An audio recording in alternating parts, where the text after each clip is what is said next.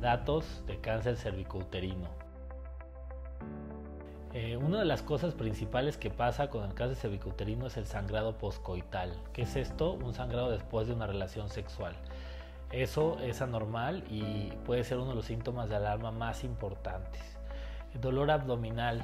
El, dolor abdominal bajo en la pelvis también este, pasa mucho en los tumores eh, de cervix infecciones vaginales recurrentes. A veces pensamos que eh, estas infecciones son causadas por algún virus eh, o bacteria o hongo y estamos en tratamientos continuos al respecto y de repente pues finalmente lo que, lo que pasa es que tenemos oh, un cáncer cervicouterino.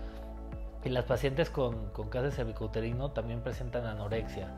Eh, se les va a quitar el hambre, por esto por sustancias que producen los tumores que nos van a hacer que no tengamos ganas de comer. Entonces, cuando una paciente tiene anorexia, tiene infecciones vaginales recurrentes, dolor abdominal en la pelvis, sangrado poscoital, hay que tener cuidado porque puede ser signos y síntomas de cáncer cervicouterino. Te invito a leer mi libro Bendito Cáncer, donde comparto estrategias, tips y reflexiones que pueden ser la diferencia en el manejo médico, emocional y espiritual de la enfermedad.